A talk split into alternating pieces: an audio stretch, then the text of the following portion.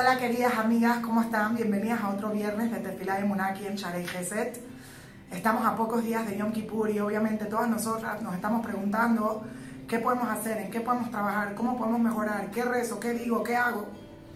Tengo buenas noticias para todos nosotros, para todas nosotras y las noticias son que Dios nos muestra en la misma Torah qué es lo que hay que hacer y qué es lo que Él espera de nosotras. Todas nosotras conocemos las famosas los famosos 13 atributos de misericordia de Dios. El rezo de Kermelech Yosef al Rahamim, que vamos a repetir nada más y nada menos que 26 veces en Yom Kippur, representando el nombre de Dios de misericordia, que suma 26. Y todos nosotros sabemos cómo las paredes tiemblan cuando nos agachamos y decimos, Vaya Hashem al Hashem Hashem. Pero ¿de dónde salió este rezo? ¿Cuál es la fortaleza de este rezo? De hecho, la Gemara en Rosh Hashanah nos enseña algo impresionante. Dijo Rabí Yohanan, miren lo que están diciendo en este rezo. Decimos que Dios pasó frente a Moshe y luego, cuando Dios pasó, Moshe bajó la cabeza y Dios le enseñó, dice la Gemara, este rezo fue escrito nada más y nada menos por Dios. Que el Melech Yosef al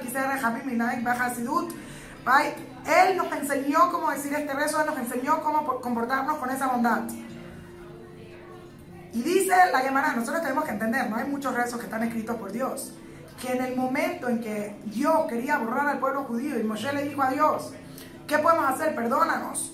Dios le dijo, te voy a enseñar qué es lo que tienes que hacer para que te perdone. Literal dice que Hashem se vistió como si fuera un Hassan y se puso el talit. Y le dijo a Moshe, cuando sea que necesites el perdón, haz este rezo frente a mí. Y de aquí nuestro jajamín nos enseña, lo importante no es solo decirlo, es hacerlo, es personificar esos 13 atributos. Esta es una de las partes más poderosas que existen en toda la Torah, en las cuales Dios nos dice, te voy a dar la ecuación para conseguir mi misericordia, para conseguir mi perdón. Emula mis caminos, aprende de ellos y emúlalo con tu prójimo Así como yo te lo, los hago, tú hazlo. Hay un libro espectacular que se llama Tomer Devora que nos enseña sobre los 13 atributos de misericordia y cómo, perdón, cómo podemos practicarlos junto a nuestros semejantes.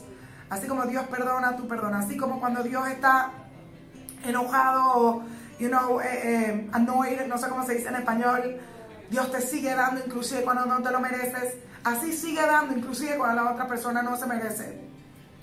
Así como aunque la otra persona hace todo el daño, Dios le ayuda a limpiar el daño que hizo, así también ayuda a limpiar el daño de tu prójimo con tu prójimo. Y si nosotros aprendemos a seguir cada uno de estos 13 atributos de misericordia, que les recomiendo a todas que tomen un sidur y lean la descripción y lean sobre qué se trata, pues vamos no solo a ser merecedores de Dios, del perdón de Dios, vamos a emularnos a Dios.